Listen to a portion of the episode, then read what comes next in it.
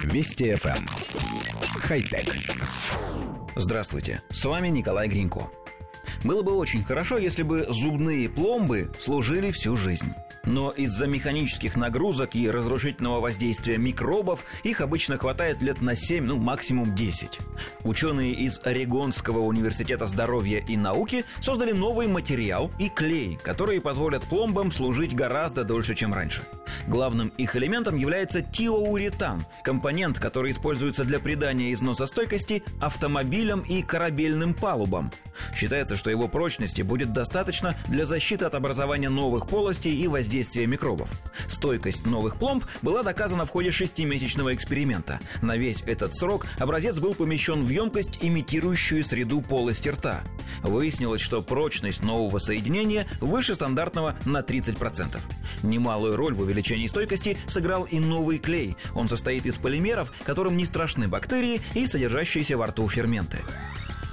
Коллектив редакции нашей программы удивлен, что технологию предложили только сейчас – Тиоуретан, он же этилтионкарбамат, известен настолько давно, что даже такая неповоротливая и настороженная к инновациям область производства, как автомобильная, использует его уже десяток лет, не говоря уже о еще более неторопливом кораблестроении.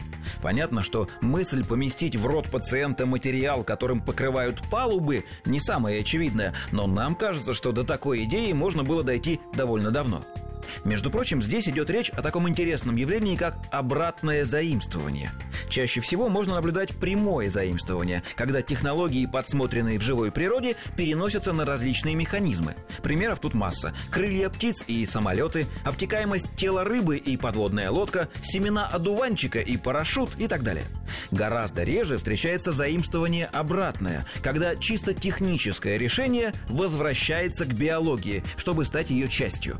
Речь идет о различных имплантах, 3D-печати органов и так далее.